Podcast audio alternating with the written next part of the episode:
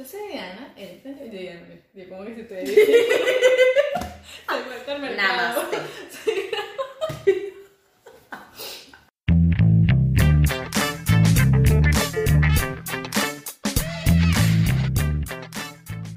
Hola, yo soy Diana, ella es Frangimar y este es 20 lunes, episodio 4. ¿De qué vamos a hablar el día de Frangimar? De las relaciones tóxicas. Uh. vamos a hablar de las relaciones tóxicas, pero antes vamos a hacer como que un pequeño recuento de los episodios que ya hemos hecho, que si no los has visto vayan a verlo. El primer episodio hablamos de la vida en pareja, en el segundo hablamos de las redes sociales y en el que se está publicando hoy, cuando estamos grabando esto, es de nuestra época del colegio. Vayan, Eh, denle me gusta, compártanlo, comenten si les gustas. Su, Si les gustas. Si les gustas. Si les gusta, Si les todo. gusta su hagan toda la tarea. todo, sí, Exacto, favor. también nos pueden comentar, nos pueden dejar en los comentarios o en el Instagram sus Si experiencias en el con nosotras, si tienen alguna anécdota graciosa, Todo, Correcto. todo eso. Así como dije en el episodio pasado, todos los chismes, pueden contar. por favor. Este, no, bueno, bueno, eh, era eso. Eh, bueno, como se dieron cuenta en el episodio pasado, ya tenemos intro, tenemos una musiquita de intro. Ah, Estupendo. Eh, ¿Qué más ha pasado? ¿Qué más ha pasado hasta la fecha? Hasta la fecha, Creo que ya eso. el día del podcast, nuestro primer día del podcast. Murió Kino. Todo Esperemos, toma. Con el 2020. ¿Y qué más ha pasado? Creo que Llegó ya. la primavera. Ah, ni llegó la primera, pero bueno, eso lo pusimos la semana pasada. Sí. Pero bueno, básicamente eso, así que bueno, vayan a ver todos los demás episodios. Y bueno, el día de hoy vamos a hablar de las relaciones tóxicas. Entremos Pero, en materia. Exacto, habíamos hecho una encuesta en Instagram y bueno, en esa encuesta ganó el capítulo que eh, pusimos la semana pasada, que era sobre nuestra época del colegio, que sé yo no sé qué, pero iba ahí medio peleando con ese, eh, con ese tema relaciones tóxicas. Entonces, nosotros queremos abarcarlo no solamente en las relaciones de pareja, sino también relaciones de amistad, relaciones familiares, relaciones este, tóxicas del trabajo o Y también... amigos. Sí, amigos creo que también lo dije, no lo dije. No sé. En fin, o sea, las relaciones de Todas pareja, relaciones amigos, eh, en el trabajo y bueno, en fin. Eso. Así que bueno, vamos a empezar entrando en tema. Sí, vamos a empezar dando las características de una persona tóxica para todo aquel que de pronto no sepa quién, que, qué, cuáles son las características de la personalidad de una persona tóxica. Hay que hacer, perdón que te interrumpa, hay que hacer una pequeña aclaración y es que todos en esta vida, al menos una característica tóxica tenemos. O sea, no es que O somos la incluso persona hemos perfecta. llegado a ser tóxicos Hemos en sido algún tóxicos momento. también.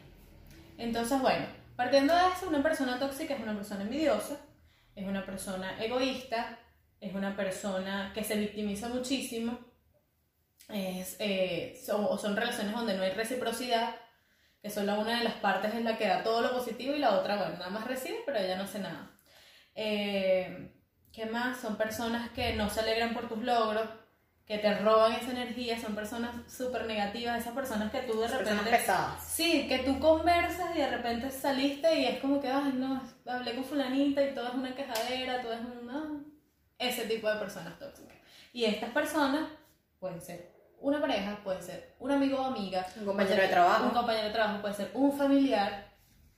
Entonces hoy queremos hablar un poquito sobre eso, sobre esos distintos escenarios donde se pueden presentar una persona tóxica, contar nuestras propias experiencias, experiencias que hemos escuchado porque todos en algún Tenemos momento algún cuento de algo tenemos algún tóxico. cuento y, y bueno, los que se sientan identificados y también ayudarlos a que se den cuenta, porque muchas veces hay personas que están viviendo estas situaciones y no se dan cuenta y lo ignoran y, y bueno, creemos que es importante que... Como dicen ahorita, amigo, date cuenta, amiga, date cuenta.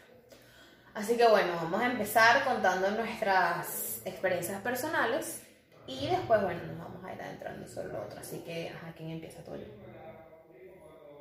Que hacer piedra, papel o Vamos a tijera. hacer un piedra, para hacerlo de una manera Ajá, irreversible, un voto unánime. piedra, papel o tijera. Un, dos, tres. Bueno. Ok. Vamos a empezar conmigo. Vamos a hablar entonces, empezamos con, con las relaciones de pareja. Sí, con las relaciones de pareja que son como que lo que más tela que cortar hay. Sí. Bueno, sí, efectivamente. Yo he tenido relaciones tóxicas.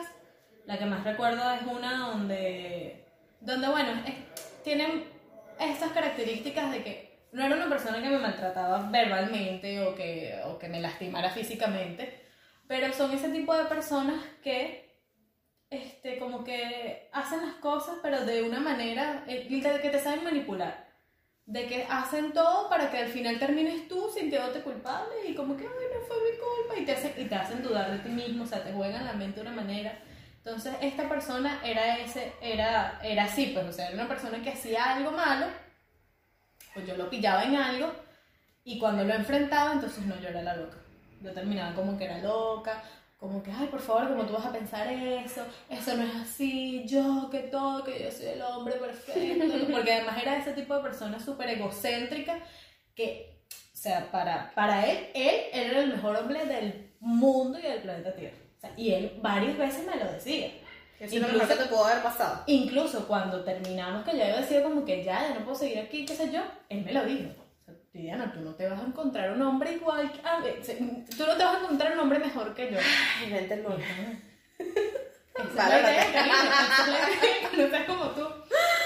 Pero sí, era, era ese tipo de persona. pues, O sea, era una persona que, que delante de los demás, y, y bueno, conmigo, porque eso fue lo que me gustó. O sea, era, un- era una persona súper encantadora. Era que si el hombre soñaba, era una cosa que, ay, qué bello es, y todo el que lo conocía tenía que ver con él, pero era eso, pues. O sea, era ese tipo de personas que, eh, que por eso cuando terminamos fue hasta en parte difícil porque obviamente cuando yo fui la que decidió terminarlo y cuando yo lo termino, obviamente entonces la manera yo, ¿cómo tú pudiste terminar con un hombre así?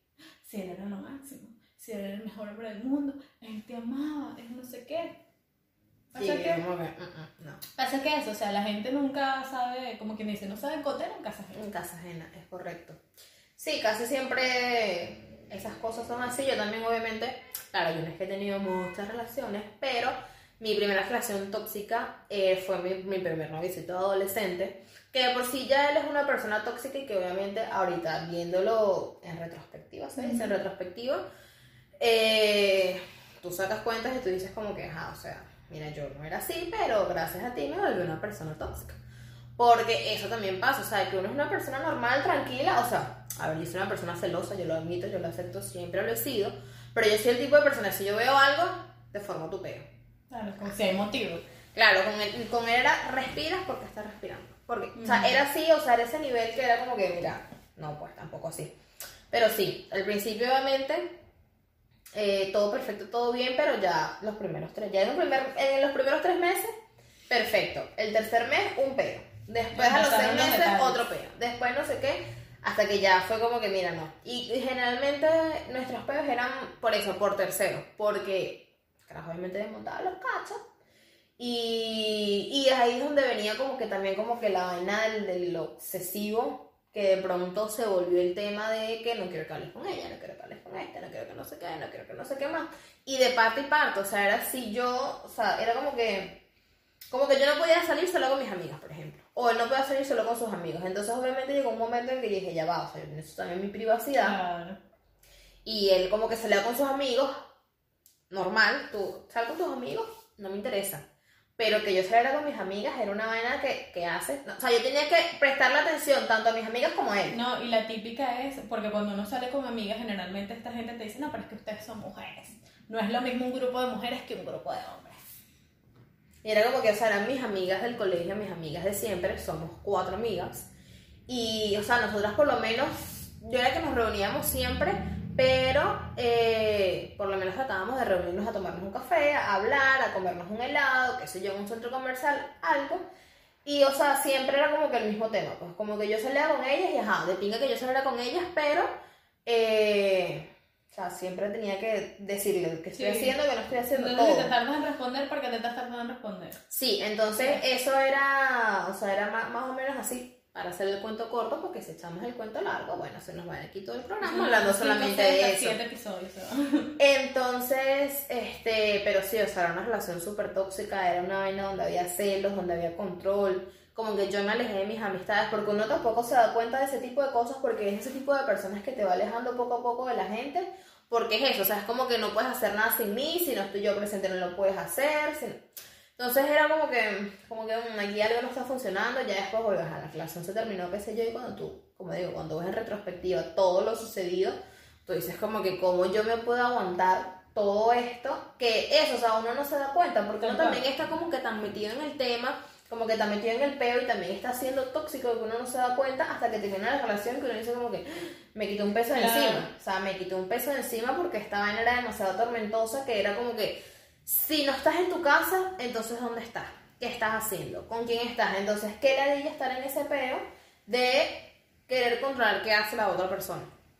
Entonces, o sea, eh, porque una cosa es controlar qué es lo que hace la otra persona y otra cosa es mantener informada a la persona, porque Claro. también si tú tienes una pareja y coño, la pareja, te- una persona te dice, mira, yo voy a salir con mis amigos, fino, ¿dónde estás? Porque yo quiero saber, porque a la hora de que te llegue a pasar algo, qué sé yo si tú no estabas en ese lugar y de pronto me mientes que estás en otro lugar, entonces ya eso es como, pero no, será una vaina que me controlaba que qué estoy haciendo, con quién estoy, pero me voy con todo, Claro. todo, todo, todo, todo mal, todo mal, todo mal, todo mal. Eso sí, no está de más decir eh, que no lo dijimos al principio, pero bueno, eso es algo obvio, que sí, tu pareja te pega, tu pareja te insulta, tu pareja te... Este, Te hace sentir mal porque... te hace sentir mal, ya, ahí ya, eso es tóxico. Claro, es no, tóxico, no- ya. no esperen a un golpe o a llegar a los gritos, al insulto, a la humillación. O sea, ya que una persona, qué sé yo, no te deje ser como tú eres. Porque sabes que ahorita que estaba recordando, esa persona, no, y, y uno también se da cuenta cuando lo ve desde afuera y cuando de repente estás en otra relación y de repente comparas como que, conchale, de repente yo a lo mejor con el otro viví en una situación similar, pero este reaccionó de esta manera y este lo haciendo distinto. Esta, esta pareja que yo tenía, eh, yo con él no podía bromear como yo bromeo con mi novio ahorita. O sea, en el sentido, yo a él le llegaba a decir, jugando, jugando, eres un estúpido, si eres tonto. Eso para él era que yo le estaba mentando la madre. O y yo soy así, con mi pareja actual yo soy así, o sea, nosotros nos tratamos como lo dije en el episodio eh, anterior, o sea, nosotros nos jodemos, nos empujamos, nos, o sea, parecemos hermanos. Y, y estando con él, o sea, viviendo esas experiencias, o sea, la primera vez que de repente en un juego a mí se me salió el estúpido, yo de hecho me quedé así como que, "Mm". ¿Qué hice? claro, porque yo también pensé que él me iba a decir de pronto, ¿qué te pasa? ¿Cómo me vas a decir así? Me está faltando de respeto porque el otro se lo tomaba así. El otro que tú le fueras a decir, y es como te digo, jodiendo porque tampoco es que hay insultos e insultos, pero que tú le fueras a decir, ay, si eres ri-", él contaba algo y tú le decías, ay, si eres ridículo. ¿Cómo soy ridículo? ¿Cómo que yo no voy a ser ridículo? ¿Cómo tú me vas a hablar así? ¿Qué tal? Que yo soy tu pareja. Entonces, ¿sabes? Entonces, es eso. Cuando tú de repente ves que estás en otras relaciones o lo ves de afuera, es que te das cuenta de que, mira, pero eso no estaba bien. Entonces, yo me sentía cohibida. Yo de repente quería decirle algo o expresarme como realmente, o sea, lo que yo soy, lo que yo pienso, y yo de repente con él no podía hacerlo. Entonces me convertí en la novia perfecta. ¿Sabes? La novia que no habla, no opina, no nada. Ella, ella sonríe ya. Y Ella ya el adorno. Sí, el- ella, el- ella es el adorno, El la adorno, el cartera, accesorio. El acces- tal cual. O sea, yo me volví de- realmente el accesorio de él. Entonces, eh, es ese punto. O sea, son esas relaciones que, como digo, no hace falta que te peguen, no hace falta que te insulten, sino que hay comportamientos que te hacen sentir mal y tú estás sintiéndote mal, pero eso, como uno está acostumbrado a que maltrato solamente que te mete un golpe, que te deje un ojo morado, que no sé qué, o que te diga perra, zorra, o sea, te diga cosas más fuertes. Entonces no nos damos cuenta muchas veces que sí nos están maltratando, pero de una manera tú sabes, echa la loca, que nadie sospeche, que nadie sepa, y esa es la peor. Claro, el maltrato psicológico es peor que el maltrato físico. Es Tal total, totalmente peor. Pero sí, este, o sea, obviamente, también hay, bueno, yo tengo un, un cuento de una amiga, pero tengo como varios cuenticos. Como que el primer cuentico así que de pronto puedo eh, contar es, o sea, como que esta amiga estaba saliendo con esta persona, qué sé yo, ella igual estaba clara que estaba en una relación tóxica, pero era eso, era como que no la dejaba hacer, porque esta persona obviamente es súper amiguera, no sé qué, tiene sus amigos y qué sé yo, pero ya era el punto de que ella se, o sea, se levantó a preguntarle a una persona algo y el carajo le decía que no, que no le hablara, que no, porque era un hombre. Que no, que no le hablara, que no le hablara, que tú lo que querías era ir, o sea, era que tú lo que querías era hablar con otro tipo, que no sé qué. Bueno, Y era como que, mira, o sea, no, pues tampoco así. Y bueno, y, y hoy hablando con una amiga que yo le dije, bueno, voy a hablar sobre lo que son las relaciones tóxicas, qué sé yo, yo decía, no tengo ningún cuento que echar, y después le digo como que, coño, pero tengo tu cuento con el mojón, porque nosotros le decimos el mojón, porque él es un personaje. Entonces, o sea, ellos, el carajo era el carajo perfecto. Nosotros cuando ellos empezaron a salir, verga, son la pareja perfecta, no sé qué, en redes sociales, ay, te quiero, te amo, te adoro, no sé qué, porque claro, los primeros tres meses el carajo era la persona perfecta, o sea, era el carajo que todas queremos, carajo comprensivo, cariñoso, no sé qué, jodedor y tal, todo perfecto. Después de los tres meses empezaron los shows, empezaron los malos tratos, pero eso, o sea, no era que le pegaban, sino el maltrato psicológico Claro. de que no vas a hacer esto, bueno, creo que nunca como que le condicionó la manera de vestir, ahorita no recuerdo, pero, pero era eso, no vas a hacer esto, eh, o sea, como por echar un- uno de los cuenticos, ella en su, en su, cuando ella se iba a graduar, porque ella salía con esta persona cuando estaba ya a punto de graduarse, obviamente cuando tú te vas a graduar en su, en su universidad hacían muchas rumbas, muchas fiestas, qué sé yo, y, y el carajo le dijo así como que no, no vayas y tal, no sé qué, que no sé qué más, quédate conmigo. Ajá, total, que ella no fue. Y después él le dijo como que, "Ay, me están invitando, voy a ir. Entonces era como que, ya va, primero la graduación es mía. Yo no Segundo, puedo ir, yo pero no voy, pero tú sí vas. Entonces era como que, mira, mm. Pero eso fue como ella dice, yo estúpida, obviamente dejaba que todo ese poco, o sea, que todas esas cosas Claro. sucedieran. Y ya después obviamente sí era el maltrato, ya después obviamente todo era culpa de ella, que ella era la loca, que ella era la celosa, que ella no sé qué, cuando todo era al revés, pues, o sea, él el que lo celaba, ella no podía hablar con nadie, ella no podía hacer nada, o sea, todo mal, todo mal, todo mal, al punto de que ella tuvo que ir de todo hasta a terapia, a terapia, Bueno, pues, no. claro, tuvo, no, no terapia de pareja, tuvo que ir a terapia, o sea, tuvo que ir a terapia, eh, terapia emocional, no sé cómo fue la cuestión, qué terapia fue que hizo ella, porque ya llegaba el punto Primero, como ella dice, rebajó hasta menos 3 kilos. O sea, ella es una persona que ya entrenaba, que ella dejó hasta de ir al gimnasio y todo. Una persona que entrenaba, tiene un cuerpazo, una cuestión no sé qué. Y, o sea, de verdad tú la veías y tú haces como que la comparación de cómo era ella antes de salir con el carajo a después de terminar. Y era una vaina que ella pesaba que si 10 kilos, una vaina se veía súper delgada, demacrada. Porque claro, o sea, el carajo la decía la vida imposible en su cumpleaños, en su graduación, ya cuando iban a terminar. Entonces era como que yo te voy a terminar para que, no, te voy a terminar, no, yo te voy a dar un tiempo para que tú pienses y analices tu actitud en esta relación. Claro. Entonces era como que el que se tiene que revisar eres tú, querido, porque tú eres el loco, yo no soy la loca. Claro. Entonces era así, le decía que era- ella era la culpable de todo, le decía que era la que se tenía que revisar, que ella era la que le encantaba pelear, la que le encantaba formar pedos, entonces era como que bueno, A mí me mandaron ir al psicólogo también. Esa persona no vale, todo mal, todo mal. Deberías ir al psicólogo porque, o sea, no entiendo. Actitud. tú- la única manera que tú me dices es que tú estés loca. No vale. Por favor, vente el lunes. No, pero sí, entonces ella obviamente fue como que su terapia, su cuestión. Y ya después, obviamente, sí, bueno, ahorita estaba con su pareja, que sé yo, todo perfecto, todo bello, todo es precioso.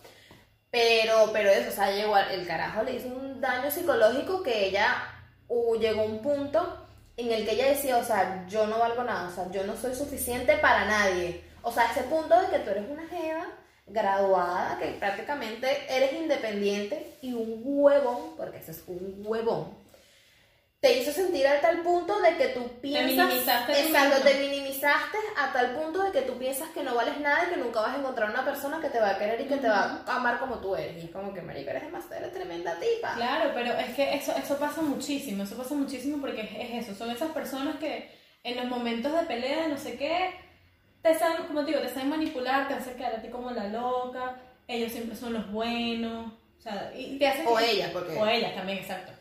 Oye, esas personas son siempre las buenas. O sea, tú eres el que se equivocó, tú eres el que no pensaste, el que estás loco, el que eres posesivo, el que estás... Y, y te terminan, es eso, te terminan minimizando. Yo también he conocido gente así, o sea, yo tuve una, una compañera de la universidad que ella era una... Era, no, es, es preciosísima. O sea, una chica bellísima. Y eh, su marido, porque ella vivía con él, era todo lo opuesto de ella. Físicamente era horrible. Pero ok, ese no es el problema, normal, no pasa nada. Era que tanto físico, o sea, tanto dentro como por fuera, era asqueroso. Entonces ella era una chica que le encantaba maquillarse. Le encantaba maquillarse, siempre maquillado y todo el mundo, ay, tú Coqueta. Sí, coqueta. Ay, qué maquillaje tan espectacular. Todo el mundo tenía que ver con ella. Bueno, ella un día nos contó que ella se maquilló, maquillaje espectacular. Me lo muestra y me dice, ay, mira, mira este, mira este maquillaje que me hice hoy. Yo, obviamente, ¡Ah, queda espectacular. No sé qué, porque de verdad ya queda espectacular. Y de repente me dice, ¿sabes lo que me dijo? Ajá, pareja, tal. fulano. Y yo, ah, ¿qué te dijo? Me imagino que le encantó, que no sé qué. Es una prostituta. No, me dijo que parecía una muerta. No, vale. Porque su labial era como un color vino oscuro, no sé qué, bueno.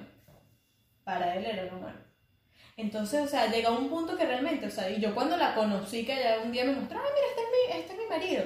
Yo me quedé como que esta chava me está jodiendo, o sea, porque ella es tan bella que ella podría llegar a ser Miss Venezuela. O sea, ella es alta, con su cabello por aquí Espectacular. rubia, ojos verdes. O sea, una cosa que tú dices, eres la mujer más bella. ¿Qué haces tú aquí? Porque tú no estás en el Miss Venezuela triunfando. Y el marido era, Cualquier o cosa. sea, pero Un moco. un moco es lindo. Entonces llegaba a ese punto que, o sea, él la hizo sentir que ella no, o sea, ella no percibía lo linda que ella era. Te chupan tu... Te chupan tu energía, sí, o sea, Sí, no, no tu energía, te chupan como tu personalidad, como Tu- tu, tu esencia, alma, tu- tu sí, esencia, te chupan tu esencia. Tal cual, tal cual que entonces era una cosa de que uno cuando salía con ella, ella era como que, ay no, ya me tengo que ir, entonces, claro, ella como que nunca nos dijo, pero me imagino que, ¿sabes? Como que el carajo, no sé, le gustaba que saliera con sus amigos, no sabe qué pudo haber pasado, pero, pero sí, eso pasa mucho, pasa mucho y también es cuestión de uno no victimizarse tampoco, porque es verdad, o sea, uno lo sufre y lo padece, pero uno también es responsable. Claro, y uno también a veces agarra esas actitudes tóxicas que lo que yo decía anteriormente de, de mi experiencia, o sea, yo agarré esas actitudes tóxicas porque si bien, o sea, uno, uno como que se complementa con la otra persona y uno a veces copia actitudes de la persona con la que uno está. Y, o sea, obviamente como que todas las actitudes que yo copié fueron unas actitudes bonitas, o sea, fueron las actitudes malas. Que, como digo, o sea, al punto de que hubo un momento en el que nosotros hasta llegamos a, a insultarnos, claro, yo lo insultaba, porque él a mí de verdad sí puede decir que nunca me insultó, pero o sea, ese punto, pues ese punto de que ya es como que si yo te insulto es como que ya está todo mal, Claro. o sea, ya el punto de que tú tratas con una persona insultándote sin que sea jodedera, ya, ya ahí algo está pasando, Claro, ahí algo está pasando y es como que mira, no, no, no. No está bien. No, tal cual. Pero sí, o sea, básicamente en cuanto no, a... uno termina volviéndose tóxico también. O sea, de verdad, y es eso, uno, uno se vuelve partícipe porque a pesar de que uno está... Hay gente que no está consciente de lo que le está pasando, pero hay otras que de repente sabemos que está mal, pero uno se queda ahí Hay, un- hay un hilo... veces sin saber, sin Claro. saber el por qué. Hay un hilo de Twitter que yo estuve leyendo en estos días. Voy a ver si lo consigo. Aquí lo tengo. Voy a tratar de, de resumirlo o de leerlo rápido. El hilo decía, ojo, en Twitter pueden ser cosas verdad, como pueden ser hilos inventados, qué sé yo, pero son buenos. El caso es que la caraja pone, tengo una amiga a la que su pareja le caía de sorpresa recogerla al café con las amigas para llevarla a cenar. Al viaje familiar con botellas de buen vino, a la noche de copas con cuantas, con cuates donde pagaba la ronda. No era siempre, pero muy seguido, cada vez más. De manera no tan velada, de manera no tan velada, trataba de meterse en todos sus círculos, de estar siempre presente en sus reuniones, en las que no requería caída, en, la que no en las que no era requerido. Caía con buenos detalles. eh, varias veces le hicimos saber a ella que eso no era normal, que era comportamiento controlador disfrazado de hombre detallista. Al inicio ella no lo tomó tan bien, pero tratamos de no ser muy insistentes para que no se alejara y precisamente él tuviera más control. Así duramos unos meses con sus apariciones repentinas, entre paréntesis ya no sorpresivas para nadie, en lo que ella eventualmente empezó a alejarse de su círculo. La táctica de él empezó a cambiar. Eh, si la invitamos a unos drinks en casa de alguien, él había reservado en un restaurante para ir a cenar con ella justo en el mismo día. Si nos íbamos a ir a, unas cabañas, él ese fin de semana tenía un, evento planeado que había eh, un evento al que había planeado llevarla. Y así fue durante un año. Cada vez era más complicado verla y no solo para sus amigos, sino también para su familia. Él compró una casa a las afueras, a donde a todos nos quedaba muy lejos. Después ella renunció a su trabajo de años porque él le ofreció un puesto en su empresa. Un día llegó a un desayuno que como siempre le habíamos invitado, pero sabíamos que no iría. Fulanita de tal y yo estábamos sentadas frente a la puerta de cristal de la entrada y la pareja controladora, por entre paréntesis, y otra amiga de espaldas a la puerta, eh, le dice, ahí está el tipo. Volteo y lo veo asomándose por la puerta de cristal y le dije, fulanita, está todo bien, tu galán está afuera asomándose. A lo cual ella se puso pálida, se le llenaron los ojos de lágrimas y nos dijo, no sé cómo se, no sé cómo lo supo, no le avisé, le dije que iría al banco y no me deja sola en ningún momento. Rompió el llanto y nos dijo, estoy presa, no puedo ir a ningún lado sola. Revisa mi teléfono, no tengo privacidad, no puedo salir sin él. No me pega, pero no puedo hacer nada sin él. Y si le reclamo, dice que exagero, que me ama demasiado y que solo me está cuidando. Duramos tres horas en el desayuno, no sabíamos si al salir iba a estar el tipo, así que eh, ahí o qué iba a pasar cuando llegara a su casa. Fulanito de tal le habló a su primo, la llevaron a su casa, el tipo no estaba ahí, ella agarró sus cosas y la llevó a casa de sus papás. Como una maldita película, el tipo llegó a la casa de sus suegros casi al mismo tiempo, entre paréntesis, luego supimos que le había puesto un GPS a fulanita de tal, se armó el pleito, pero la familia de tal, que presentía que ya algo mal estaba pasando, lo corrió. Después de eso, el tipo la acosaba, mandaba arreglos de flores de tamaño de su culpa, se aparecía en todos lados, le hablaba a sus amigos, eh, le hablaba a sus suegros, peor que una garrapata. Fulana intentó pedir una orden de restricción, pero no la consiguió. Todos temíamos por la integridad de ella. Ella y su familia decidieron que se fuera a vivir un tiempo a otro país. A nadie nos dijeron a dónde ni con quién. El tipo duró meses buscándola. Más de una vez lo vieron rondando la casa de su familia. Y un par de años después, alguien de nuestras amigas supo que el tipo vendió la casa, que cerró el changarro, no sé a qué se refiere con eso, y se fue de la ciudad. Algo que se me pasó, como el control era total. Eh, fulana se quedó sin un peso, todo estaba a nombre de él y él disponía hasta de su tarjeta de nómina. Cuando retomamos el contacto, nos contó que la, la paranoia la tenía fundida, que sigue tomando terapia, que está bien, le entró el ciclismo de montaña, tiene un trabajo que le gusta, pero que no cree regresar al país. En su foto se ve radiante y feliz. Nunca, ella pone abajo, este o sea, como que no pensé que, o sea, como que no pensaba que el, el, hilo iba a tener tanta difusión. Y, y, y, nada, pues dice que ella no es experta ni nada, pero eh, creo que pone, solo creo que visibilizar estas conductas disfrazadas de amor probablemente pueda ayudar. Claro, es que eso fue lo que nosotros quisimos también hacer hoy, pues. O sea, no somos psicólogos profesionales, profesionales pero hemos vivido o conocemos, entonces queremos también como que exponerles un poco para, para que la gente también sepa, porque muchas personas, o sea, a nadie lo educan eh, para, o sea, para su salud emocional, en realidad, o sea, nadie nos dice, o sea, sí habrán sus excepciones, pero el común denominador es que a nadie le dicen cómo es una pareja sana, o sea, lo mucho que te dicen, o, o la premisa es que no te pegue, que no te maltrate, pero es eso, hay muchas, hay otras actitudes que no necesariamente son maltrato, que sea, maltrato físico, que realmente te, te, o sea, te hacen daño. Te hacen daño. Nadie te habla del maltrato psicológico. Claro, y nadie le presta atención a eso. O sea, y eso es lo que dijo Fran hace rato, o sea, eso es, el, es, peor. Es peor. Es peor que el físico. Claro. Pero, perdón, pero bueno, sí, o sea, el caso es que, eh, evidentemente, si tú estás en una relación tóxica o porque es lo que digo, o sea, tienes que aprender a diferenciarla, porque vuelvo y repito, todos en esta vida, en nuestra relación, aunque sea una vez, hemos tenido una actitud tóxica. Claro. Así es la relación más perfecta del mundo, en algún momento llega un, punto donde tú tienes una actitud tóxica que después tú te autoevalúas y dices, ya va, páramelo aquí porque esa no soy yo. O, en fin, o sea, pero también tienes que eh, autoevaluarte a ti misma, darte cuenta si es que no eres tú el tóxico, porque uno puede culpar a los demás, pero uno a veces no se ve a uno mismo si uno es el tóxico o no. Claro. Entonces, eh, eso, obviamente, ver las actitudes de tu pareja, tus mismas actitudes, no tener miedo a salir de esa relación, porque también la costumbre Importante hace que te quedes en ese tipo de relaciones. Y muchas veces el que dirán también. No, el que, bueno, yo porque no, no, me claro, el que dirán. Claro, pero hay personas a las que sí, y hay personas que de repente, o capaz uno, uno no está casado, que sé yo, no tiene hijos y es como que es más, es más sencillo de pronto dejar a alguien. Pero hay mujeres que por, ay, por los niños. Por mantener la familia perfecta. Exacto, por mantener la familia perfecta se aguantan muchas cosas. Entonces, eh, nada, o sea, no tengan miedo que va a ser, va a ser doloroso, van a llorar, van a, qué sé yo, pero Después, lo van a agradecer. Claro, cuando salgan de eso, lo van a agradecer. Porque no vale la pena estar con alguien que te diga que te ama, pero te muestra todo lo contrario. Y ojo, no quiere decir que una relación sana es una relación perfecta en la que nunca peleamos, nunca no, puras y risas, porque eso tampoco es sano. O sea, si, si la relación es tan perfecta a ese punto, algo está pasando. O, alguno de, o uno de los dos se está callando y no está diciendo lo que realmente siente.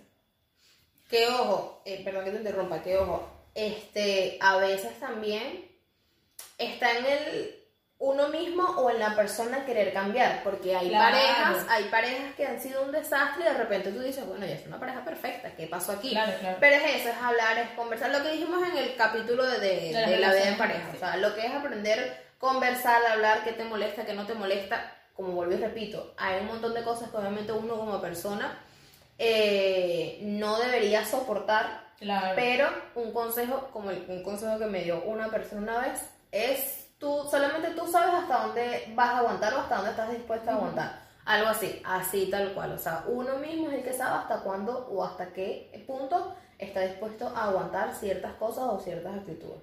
Y bueno, obvio como uno dice, ya, ya uno teniendo experiencia, ya uno, porque también a veces conversándolo con tus amistades, Sí. Ellos también son los que te abren los ojos y lo que te dicen como que no, esta persona no está bien, esta persona no es para ti, despégate de ahí, vete, huye, corre. Tal cual. Pero bueno, eh, ya hab- habiendo hablado de las relaciones de pareja tóxicas, porque obviamente como dijimos, había bastante tela para cortar, queremos ir a las relaciones, a las amistades tóxicas. Porque Sí. las amistades tóxicas también son un tema. Las amistades tóxicas. Y creo, que, y creo que las amistades tóxicas duelen más que las relaciones tóxicas. sí. Se podría decir que sí. Duelen más porque es eso, o sea, obviamente, si tú tienes una amiga o un amigo, tú confías en esa persona, qué sé yo, no sé qué, o sea, es tu mejor amigo y tal, y de repente te cambia todo, un cambio de 180 grados, pero tú dices, ¿qué pasó aquí? Claro. ¿Qué sucedió? No, tal cual. O sea, la, la- las amistades tóxicas son, tienen como que ese mismo patrón. O sea, esas, eh, eh, esas amigas o amigos que de repente se te la pasan criticando o son demasiado absorbentes, son esos amigos de que, "A ver, pero yo sí quiero ser tu única amiga. Ay, pero ahora te la pasas con... O sea, una cosa es, Ujú. es bromear, porque yo creo que todas las hacemos. Ay, ahora eres amiga de fulanita. Pero otra cosa es que lo digas en serio, que te molestes en serio porque de repente tu amiga tiene otros amigos. Tal cual. Aquí son- yo, aquí yo eh, estuve en un, en un artículo eh, leyendo que dice cinco tipos de amistades tóxicas que debes alejar de tu vida. Entonces, la primera es la que nunca tiene tiempo. La segunda es la egoísta. Mm, La tercera, la que no para de juzgarte o hablar mal de ti. El celoso o el envidioso. El amigo dependiente, que es el más peligroso, que es el que tú dices que Claro. quiere acaparar. ujú. Y bueno, eran esos.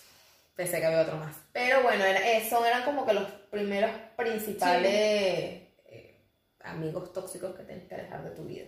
Sí, no, no, no, tal cual. O sea, una cosa es, o sea, un amigo, o, o yo por lo, en lo personal creo que un amigo es ese tóxico. Volvieron a suceder cosas. Así que, Hubieron, hubieron de nuevo errores técnicos. así que aquí estamos otra vez. Pero en fin, como seguimos. Sí. Tú decías que un amigo es. Ah, que yo estaba diciendo que para mí una amistad sana es ese amigo de que, bueno, que está contigo en las buenas y malas, ese amigo de que, bueno, cuando te tiene que decir algo, te gusta o no, te lo dice. Eh, eh, un amigo que no te envidia, que se alegra por tus logros, que te acompaña y que también te da libertad. O sea, que no es ese amigo de que no, tú eres mi amiga y tienes que ser mi amiga y tú no puedes ser más amiga de nadie en el mundo. O sea, y lo mismo pasa en las parejas, pues, pero los amigos es complicado porque generalmente uno cu- cuando tiene amigos, a veces los amigos, o sea, pasan, son más duraderos, como quien dice, que, que las parejas, por lo general, hay unas que no. Pero por lo menos a mí me tocó una amiga que era la, la última amistad que tú, que tú nombraste, que es esa amiga acaparadora, pues. Esa amiga que tú eres mi amiga y no puedes ser amiga de más nadie en el mundo. Entonces, ¿qué pasaba? Era muy cómico porque, volvemos al tema, cuando uno lo ve desde afuera, ya pasaron años, uno dice, pero es que uno se da cuenta y también que, bueno, las experiencias, uno lee, uno escucha, y en el momento obviamente no, pero eh, en el momento ella era de las personas de que ella sí podía ser todos los amigos que ella quisiera. O sea, ella era amiga de Raimundo y todo el mundo. Pero Diana de repente salía, ay, conocí ayer a una muchacha, no sé qué, me quedé súper bien. Entonces, Ya vas a ser tu mejor amigo. Sí, entonces, entonces era eso, se ofendía y, ay, ahora te la pasas más con ella, ya no me quieres a mí, tal, y yo que soy tu amiga y tal, y, y empezaba como con esa manipulación, entonces era mi mejor amiga, o sea, de verdad, yo la adoraba. Entonces, eso, me, me, me, me- me- Manipulado. me manipulaba. Entonces era eso. Entonces yo muchas veces eh, me alejaba de esos otros amigos por estar con ella. O sea, no, todo, todo- Diana, todo, todo mal, Diana. No, la Diana del pasado. De, Una Diana que no había aprendido cosas. Una Diana que tuvo que llevar coñazo para aprender. Sí, sí, de, de esa amistad, obviamente te quedó, como dice uno, la experiencia de que, bueno, no puedes permitir que otra persona Claro. también haga lo mismo eh, contigo. En mi caso fue un poco distinto porque no había ni celos, no, bueno, digo yo, no había ni celos, no había envidia, no había nada. Pero en un momento determinado, en una situación determinada, eh, obviamente cuando yo empiezo a salir con mi novio y tal, no sé qué, eh, en una situación que sucedió, yo obviamente puse, no fue que puse a mi novio sobre su amistad, Claro. sino que nosotros estábamos en una situación donde yo tenía que ponerlo a él sobre, sobre ella, porque era una, una situación que obviamente nos iba a beneficiar a nosotros como pareja y que lo necesitábamos en el momento. Eso para ella fue como que si yo lo hubiese mentado la madre, claro, ya eh, como que ya habían pasado cosas que ya habían puesto como que la relación un poco tensa, la relación de amistad un poco tensa, pero siento que eso fue como que uno de los detonantes donde ya yo me di cuenta como que mira, o sea, definitivamente Claro, esto no está no funcionando, algo aquí está mal, eh, y que uno dice, o sea, si se supone que somos mejores amigas, eh, si algo te está incomodando, si algo no te está gustando, tú me lo dices, tú me lo dices y se resuelve, así como con las parejas. En este caso ni se habló ni se resolvió ni nada. Y, y eso, o sea, de- decía como que, porque ella obviamente también tenía su pareja, y su pareja le decía como que, ¿qué bolas? Puso a fulanito de tal sobre ti. Metiendo casquillo. Y era como que, pero si hubiese, su- hubiese, revés. exacto, si hubiese sido al revés, también ella hubiese hecho lo mismo, porque es que era una situación donde sí o sí tenía que suceder eso. Y eso por, por decir como que, bueno, esa situación, porque ni contar que yo ni siquiera sé realmente qué fue lo que sucedió para que esa relación se Ujú. dañara. Pero eso, o sea, llegó el punto donde obviamente era una relación tóxica porque yo sabía que ella estaba hablando mal de mí con su pareja, con su mamá, con su familia, con sus amigos. Eh, obviamente ella sabía también que yo, o sea, que estaba sucediendo algo. Y, y no se hablaba, o sea, era como que ya era como una amistad hipócrita. O sea, era una amistad hipócrita Claro. de... Siempre ha estado como que ese ambiente tenso. Exacto, porque, o sea, al principio todo perfecto, pero ya después era, o sea, el ambiente era tan, tan, Pesado. tan pesado que ni siquiera me provocaba estar ahí. Claro. Entonces era como que, como que, mira, algo aquí no está funcionando. Y yo soy el tipo de persona que yo, yo soy medio hippie, era Miguel. Yo soy medio hippie porque yo soy como con las energías, como que, no sé, no me siento bien, esta persona no me da buena vibra, no, no sé, no, no, no, no. Y así, o sea, ya en ese momento, si llegó como ese punto en que yo decía, o sea, ya no me está dando como que la misma buena vibra de siempre. O sea, como que esa misma amistad sincera que en algún momento sucedió, porque tampoco no puede echarle mierda a la otra persona. Porque en algún momento hubo una amistad, una amistad sincera, una amistad bonita pasaron buenos momentos. de bolas. Este, pero ya después obviamente ya esa, esa energía no estaba fluyendo, o sea, esa energía ya no Claro. estaba fluyendo, ya eso no estaba funcionando. Y bueno, obviamente como toda relación que tú tienes, sea con amigos, sea con familiar, sea relación de trabajo, lo que sea, esa relación obviamente se acabó. Y como uno dice, cuando, vuelvo y repito, cuando uno ve en retrospectiva todo, uno dice como que, pero habían ciertas situaciones, ciertas actitudes que obviamente uno no las ve. Claro. Y ya después cuando pasa toda la situación que tú te pones a analizar, tú dices, verga, pero... Casi que eso desde el principio fue así. Yo, y yo me di cuenta un poco de años después. Entonces es como que, bueno, todo mal. pues, No, y que muchas mal. veces pasa que, ¿sabes que las mamás son sabias? Las mamás son brujas. Cuando una mamá te dice, fulanito no te conviene, fulanito no te conviene, ya se emparejan, amigos, lo que sea, créale a su mamá. Entonces, por lo menos en mi caso pasaba eso. Mi mamá siempre me lo decía. Diana, que esta persona no me parece, que yo la noto a ella medio falsa, que ella... mm, mm". Pero, como te digo, era mi mejor amiga que la conocía desde primer grado. O sea, y ya está como en... O sea, ya los últimos años, ya no sé, como en la universidad fue que como que empezaron los problemas. O sea, siempre hubo problemitas, pero en la universidad fueron como que más fuertes. Y, y yo hasta peleaba con mi mamá, ay mamá, por favor, ¿qué te pasa? ¿Cómo tú vas a...? Mi amiga del alma, mamá, no hables así de ella. O sea, llegó un punto que ya mi mamá como que, "Mm, ya yo no me meto". Ya no me meto. Sí, así Lo fue. aceptó. Sí, exacto, la aceptó y bueno, la trataba y normal. Pero siempre me decías como que, cuidado, ya, cuidado, cuidado, y ya. Hasta que es eso, o sea, después tú lo ves y de verdad dices como que, ah, tenía razón mi mamá y yo idiota. Pero bueno, son... Uno adolescente, es que esa es la, la vaina. Un adolescente uno no le, no le para bola. Mi mamá tampoco le cae bien esa persona, claro. También mi mamá era como que no le gustaba por ciertas cosas, pero eh, es como yo le siempre le digo a mi mamá, o sea, mis amistades no definen quién yo soy. Ella, ella es como ella es y yo no, o sea, realmente, eh, obviamente, como digo, habían cosas con las que yo no estaba de acuerdo, pero es que esa era su vida. O sea, era su vida, era su problema. Yo obviamente como su amiga la aconsejaba, hablaba con ella, que si yo le decía, no me parece, no me gusta, no. O sea, yo no haría algo así, pero, Pero entonces mi mamá obviamente como que, eh, como es tu mejor amiga, tú le vas a copiar las actitudes, y es como que no. Entonces yo me molestaba, era por ahí, porque mi mamá me decía, "Ah, no sé qué, y tal, y yo sí, pero es que, ajá, pero que pero yo le decía, pero es que yo no soy así, o sea, yo no soy así, no, no, no es mi personalidad, no es mi forma de ser y no quiere decir que porque ella sea así, yo también voy a ser así.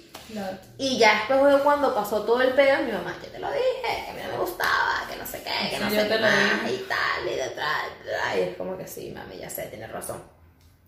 Pero, pero eso, o sea, realmente, como dice Diana, cuando su mamá le dice a usted, no ande con fulanito, Hazle no caso. ande con fulanito.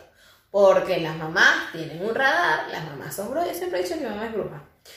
Pero, pero para esas cosas las mamás tienen un radar no, demasiado, demasiado. arrecho. demasiado, demasiado, demasiado arrecho. Y como, y como uno dice, o sea, las energías, uno tiene que darse cuenta de la energía que te transmite esa persona. Claro, y, y es eso. Lo que pasa es que yo digo que, bueno, es parte de la vida, uno se tiene que llevar sus golpes para aprender, porque tampoco uno, uno no aprende de experiencias ajenas. O sea, yo puedo decir, Fran, no te metas por aquí porque a mí me pasó esto, pero tú quieres meterte a ver porque a lo mejor a ti no te pasa lo mismo. Claro. Pero bueno, este. Pero sí, o sea, uno no. Uno tiene que vivir esas cosas y eso es lo que, bueno, gracias a esas experiencias, hayan sido buenas o malas, bueno, ya uno es quien es uno es ahora, ya uno de repente tiene más cuidado a la hora de escoger un amigo, ya uno tiene, ya uno tiene un filtro, pues. Ya tú sabes qué cosas no le vas a permitir de pronto a una pareja, qué cosas no le vas a permitir a, a los amigos, y incluso hasta uno se evalúa y uno dice, bueno, ya va, pero yo capaz también en cierta ocasión fui responsable, entonces tú también te evalúas y también dices, bueno, ya yo no voy a hacer de esta manera, y, y bueno, creces, pero eso, tienes que pasar por esas cosas que... Claro, y también, bueno, lo otro que era, como dijimos al principio, queríamos como que tocar eh, todos los puntos, que también están los familiares tóxicos. Yo siempre he dicho, eh, si una persona te hace algo, sea tu mamá, sea tu papá, sea tu hermano, sea tu primo, no impide, o sea, que sea tu familia, no quiere decir que tú siempre vas a pasarle todas las cosas simplemente porque, ay, no, es que él es mi hermano. Ay, no, porque la relación de hermanos. Ay, no, porque la... Si una persona te trata mal, te hace algo, para Claro. que ya está. Sea de tu sangre, no sea de tu sangre, o sea, ese tipo de cosas no se pueden permitir. Sí, sí, sí. Y hay, y hay muchas, este, hay muchas familias disfuncionales, como las llamo yo. Totalmente, sí. Hay muchas familias disfuncionales que, eh, que uno dice como que, ya va, pero si tú eres mi familia, ¿por qué me estás haciendo esto? O ¿por qué dices esto de mí? O ¿por qué...? Y son así como esas parejas de... Terminan, vuelven, terminan, vuelven. Así. Claro. O sea, te dejo hablar, te hablo, te dejo hablar, te hablo. Claro, te, dejo, te insulto, te no sé qué. Te, te, te lanzan esa responsabilidad de que ajá, tú de repente peleaste, pongamos un ejemplo, peleaste con tu tía, porque escuchaste a tu tía que está hablando porquerías de ti. Cortaste con tu tía, peleaste, ay tía, no te quiero ver más nunca. Pero entonces, o es tu mamá, o son otras tías. Esa es tu tía, acuérdate que la familia es familia, que es la sangre, que eso es malo, que Dios te va a castigar. Sea, ya por ahí te cae a ti esa, esa hasta, hasta culpabilidad. Entonces tú terminas, ay, bueno, es verdad, es mi tía. Bueno, Volviendo. hoy... Por segunda todo mal. Hoy todo mal. Hoy, hoy está Mercurio retrógrado. No sé, pero todo mal, definitivamente. No hay Mercurio retrógrado, pero pareciera. Aquí sí. Aquí sí. En este ambiente. Eh, ¿ves? Estamos hablando de cosas Gente tóxicas y el teléfono se puso tóxico. El teléfono tóxico. Eh, bueno, ¿En qué nos entonces estabas hablando de las De familiares los familiares tóxicos, que. Bueno, eso, más, más que todo en la, fa- en la familia eh, hay mucha presión. O sea, yo considero más allá de, de- de- de las relaciones, en la familia hay presión porque está el tema ese, pues, de es tu sangre, es tu papá, es tu mamá, es tu abuelo, es tu tío, es tu hermano, entonces te presionan, porque es, es- o sea, es como algo cultural. Claro. De que uno, obviamente, la familia es la base de la sociedad y la familia, todo tiene que pasar en la familia. Y por eso muchas veces la familia termina, sí, termina afectándote mucho por, por eso. O sea, ¿cuántos familiares no han violado a, o sea, a su propia familia? ¿Cuántos no se han hecho daño horrible? Y bajo eso, ay, mi, mi familiar. Sí, sí, eh, eh, y que también eso, o sea, está el tema de los golpes, de que, ay, no, bueno, mi, mi, mi tío se cayó a golpes con su hijo, pero ellos son así. Sí, normal. ¿no? Ellos eso es algo normal, no, ellos cuando beben ellos se ponen así, se ponen violentos. Son- Se ponen violentos, ellos son así, Eso. se insultan, se caen a Yo coñazo, mi tía le cae a coñazo a mi tío, mi... No, y si no es normal. eh, este habla con el otro, de- o sea, lo pone por el piso, pero La envidia en la familia también, hay Madre. familiares que te envidian, que uno dice, uno tan pelabola que es. Ay, ¿Qué le van a envidiar a uno? Pero es lo que nosotras hemos hablado, que hemos venido hablando estos últimos días, de que hay personas que... no te envío lo material. Exacto. O sea, si tú, si tú no te estás arrastrando, si tú no estás, ay, es que, es que no sé, es que no tengo trabajo, ay, es que no tengo esa plata, vibra, ay, claro. es que no sé, o sea, si tú no andas quejándote todo el tiempo, ese tipo, o sea, para ese tipo de personas, Tú tú, estás- tú estás bueno, perfecto, tú eres feliz, tú eres excelente, y es como que, Incluso No, cuando pues. ellos tienen más que tú. O sea, que es lo más, es lo que lo más arrecho. ilógico. Pero sí, sí, sí, tal cual. O sea, eh, yo conocí a alguien que decía que la que la familia era una cooperativa en decadencia, algo así. O sea, decía una frase así que, ¿Qué es eso? que sí, sí, sí, decía algo así. Y de verdad, lo, o sea, lo decía para referirse a eso, pues de que la familia, en muchas familias, eh, pasa eso, o sea, todo, hay mucha mala vibra por parte y parte, pero eso, se mantienen ahí, tú ves familias que, que tú de repente puedes compartir un rato y, ay, qué bello, es la familia más unida que yo he visto, porque de repente en una fiesta tú ves de toda esa gente, pero de repente tú pasas, convives con ellos y te das cuenta de que, no, pues, Hay que ser como los gringos, los gringos son súper Ellos, sus hijos se van de, de para la universidad y no los ven sino solamente en, en Año Nuevo, porque ni siquiera en Navidad, o a veces ni siquiera en Año Nuevo. Los ven en, de, en Sí, Thanksgiving, Thanksgiving, que es como Acción de Gracias acción de gracias, qué sé yo, y ya. O sea, porque generalmente ese tipo de, ay, de la familia unida, qué sé yo, se ve más como en las familias latinas. Eso es lo que iba a decir, se o sea, ve más como en las familias latinas. Uno es más unido, más, ay, sí. Mira. por lo menos yo en ese lo que pienso. sentido, eh, yo, o sea, mi familia, mi papá y mi mamá sí son de muchos hermanos. O sea, mis abuelas, bueno, se divirtieron mucho. Entonces cada uno tiene que sí, nueve hermanos, cada uno. Pero este, como ellos eran de, del interior del país, cuando se fueron a Caracas, obviamente se, se alejaron de toda esa gente y ellos hicieron su familia, ellos dos solos. Entonces, eh, mis hermanos y yo nos criamos así, o sea, éramos nosotros cinco y ya. A veces, de vez en cuando, pues venía una tía, capaz uno compartía, qué sé yo. Pero no era eso de que, por lo menos, yo no me crié con primos. Con ese se- montón de familia. Claro, que, que hay gente que obviamente tiene- tú tienes tu primo, qué sé yo. Pero yo, por lo menos, ese vínculo no lo tengo. Y tengo infinidad de primos. Pero es un primo que a lo mejor yo lo veo mañana y es como que, hola, primo, chévere, chao. Pero no hay ese vínculo, ese cariño, esa cosa, porque en realidad nunca, nunca los viví. Y Sí. Igual con muchas tías también. O sea, yo me llevé mejor, o me llevo mejor con la familia por parte de mamá. Pero de todas mis tías, o sea, yo tengo que decir una tía que yo puedo decir, o sea, que yo considero mi tía, porque eso, he compartido con ella, o sea, hay un vínculo. Pero las otras son mis tías porque, bueno, son mis tías, pero no hice dice, yo puedo decir, ay, te quiero, tía, negada, porque estaría mintiendo. Claro. Pero, Pero, bueno, el caso es que realmente las relaciones tóxicas, sea la relación que sea, hay que apartarla.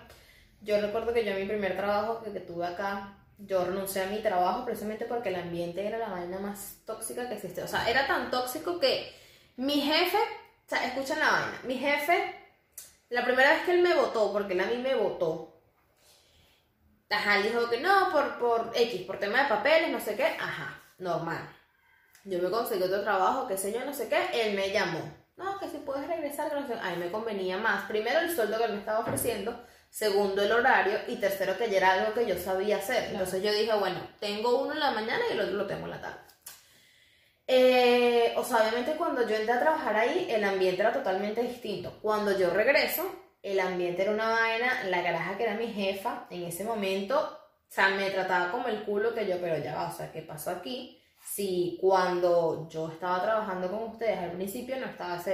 O sea, llegó a un punto en el que realmente yo no hablaba con nadie. O sea, yo llegaba, hacía lo que iba a hacer, eh, hablaba que sí con una de las cajeras y ya está. O sea, yo después no hablaba con más nadie, yo en la cocina no hablaba con nadie, no, nada, porque precisamente era por eso, porque el trato era tan, tan chimbo que se sentía como que esa tensión. Bueno, total que yo, como dos semanas antes de yo renunciar, eh, porque como digo, el ambiente realmente estaba demasiado tóxico. Estoy hablando con, estoy hablando con uno de mis compañeros con el que yo no tenía ningún tipo de problema porque él era súper relajado y el carajo, eh, no sé por qué salió a tema, o sea, no sé por qué salió a colación el tema de que yo dije que él me había, o sea, que el tipo me había votado a mí y él se quedó así, pero ya va, si tú fuiste la que renunció. ¿Y yo qué? Entonces, eh, mi jefe tóxico eh, les había dicho a mis compañeros que era yo la que había renunciado porque no me gustaba trabajar con ninguno de ellos, porque no lo soportaba, porque todos me caían mal.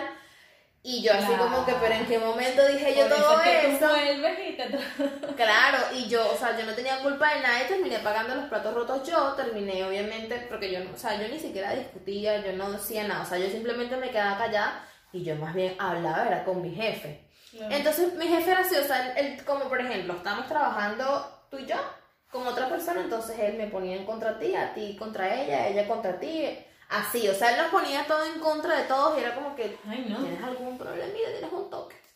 Pero sí, o sea, también están los ambientes laborales tóxicos que también no tengas miedo a renunciar cuando estás en un ambiente laboral tóxico, porque claro, obviamente uno sabe que necesita el dinero, que no sé qué, pero si, o sea, si tienes una persona en la que apoyarte, eh, económicamente, económicamente no tengas miedo a renunciar. De verdad que en ese momento yo le dije a Miguel, yo le dije, mira, yo voy a renunciar porque yo no soporto a esta gente, yo no aguanto a esta gente. Aparte, el sueldo era una cagada, no me quería subir el sueldo, no sé, todo mal, todo mal con ese trabajo, pero bueno. Hasta que ya después, bueno, renuncié, qué sé yo, conseguí algo dentro de todo muchísimo mejor y ya ahí fue como que, bueno, me liberé. Claro. Me liberé, me liberé de ese ambiente porque la verdad es que trabajar en un ambiente tóxico eh, o estar en un ambiente tóxico es lo peor que le puede pasar a uno. Sí, sí, cuando uno sale de esas situaciones es eso, tú sientes que te quitaron un peso de encima, que te liberaste, y incluso así, así haya durado años ahí, de verdad, o sea, ahí tú, cuando tú te das cuenta que fue tóxico, porque cuando sales de ahí es como que sientes paz, Claro. tú dices, chévere, o sea, hay cosas que puedo extrañar, porque es lo que dices, hubieron buenos momentos, pero ya tú dices, no vale, ya no da para más. Y, Pero bueno, esto era todo lo que queríamos decirles para no alargar más el asunto. Eh, queríamos hablar sobre nuestras experiencias, como dijimos, tengan en cuenta que no somos ni psicólogas, ni terapeutas, ni nada, pero este, queríamos obviamente contarle todas las experiencias que nosotros habíamos vivido, de si ustedes se sienten identificados con alguna, nos los pueden decir, si quieren, si no, no nos digan nada. Pero, este, y eso, o sea, como yo decía anteriormente, revisar si eres tú el tóxico, si estás en un ambiente tóxico, si estás como, eh, como dijo Diana, como dijo Diana una vez, ahorita realmente todo es tóxico, ahorita para la gente todo es tóxico, si no, ah, no, eso es tóxico, eso es tóxico. Y no, o sea, no siempre es como que la palabra exacta que hay que usar. Y que aparte, eh, eh, ahorita también está el tema de que están romantizando lo eso, tóxico. es que, eh, ajá, todo parte de eso, que Están romantizando lo en tóxico Facebook y es que, la cantidad mm, de memes que hay de ay, la tóxica, la tóxica, el tóxico, la tóxica, el tóxico. Y, entonces- y mucha gente se etiqueta y hasta uno mismo cae en eso. Se etiqueta, pero de verdad, o sea, es delicado. Tener una persona tóxica no es divertido, no es sano. Sobre todo no es sano, ni para ti, ni ni para la otra persona. O sea, es lo que estás haciendo es desgastándote, perdiendo tu tiempo, porque al final, tarde o temprano, si duran 60 años, en algún momento se va a acabar. Y vas a mirar atrás, "Ay, yo perdí Y ya perdí este todo ese tiempo. haciendo nada. Entonces, bueno, lo, lo que yo les podría decir es que no permitan, si ustedes saben de verdad, es lo que verdad, no tengan miedo. O sea, da miedo, da inseguridad, como que enfrentarse a muchas cosas, pero después se van a sentir muchísimo mejor cuando salgan de ahí. Cuando salgan de, de esas relaciones, de esas personas, a sentir De ese ambiente. Sí, de ese ambiente. de ese ambiente. Es como eh, puse yo hace días, lo puse en un tweet, eh, que decía como que estaba en una onda medio hippie, de que, o sea, como que las personas con malas energías, como Ah, que las sí. estoy alejando, como que estoy en una onda así como que, ay, no vengan con sus malas energías porque... Es que uno se tiene que rodear de gente que uno- te sume, no que te reste. Gente positiva, que esté haciendo cosas chéveres, que, que tú le cuentes algo y de repente te ayude, porque no es que todo uno vive en una burbuja de felicidad, porque no, todos por muy positivo que uno sea, hay momentos malos. Pero es eso, esa gente que te diga como que, bueno, está bien, sí, estás pasando por un mal momento, pero vamos a levantarnos. Claro, porque si no, entonces también, o sea, obviamente uno, todos tenemos problemas, todos tenemos problemas, todos pasamos por situaciones y depende de ti cómo quieras ver la situación. Si la quieres ver mala, si te quieres tirar a morir, si te quieres no sé qué, o si eres como yo, que siempre le saca lo bueno a todo lo malo que pasa. O sea, hay que, no hay que ser ni muy negativo ni muy positivo. Hay que caer en foso, porque Claro, hemos caído en foso. claro. Y uno cae en foso, pero bueno, ya después uno sale de ese foso y es como que no quiero volver a caer en ese foso, así que bueno, hay que, hay seguir. ese no. Hay que, hay que seguir adelante. Así que bueno, Bueno, este fue el episodio de hoy. Eh, como dijimos, no somos psicólogas, no somos terapeutas, pero bueno, nuestro Esperamos que les consejo es eso, salgan de ahí, no tengan miedo de, de alejarse de ese ambiente, porque uno es energía y uno fluye con las energías. Nada más. nada más. Cuéntenos si han tenido alguna experiencia, si han conocido gente tóxica. Y bueno, las personas que de repente estén pasando por situaciones más complicadas, busquen ayuda. No se queden callados, hablen. Importante que lo hablen, que lo expresen y que bueno, que busquen ayuda. Y, Así que bueno, este fue el episodio de un y poco intenso. díganle que se vengan el lunes. Exacto. Los tóxicos que se vengan el lunes. Eh, bueno, esto fue, esto fue todo. Esto fue todo. Lo que queríamos decirles. Síganos en nuestras redes sociales, en Por Instagram, favor, como compartan. 20 lunes podcast. Estamos en Anchor, estamos en Spotify, estamos en YouTube. Suscríbanse, activen la campanita, denle me gusta, comente, compártanlo con sus amigos. Y bueno, como dije anteriormente, fue un, fue un capítulo, un Intenso. episodio bastante intenso. No hubo tantas risas, no hubo tantas cosas divertidas. Pero bueno, a los tóxicos que se ven el lunes. Nos vemos. Chao.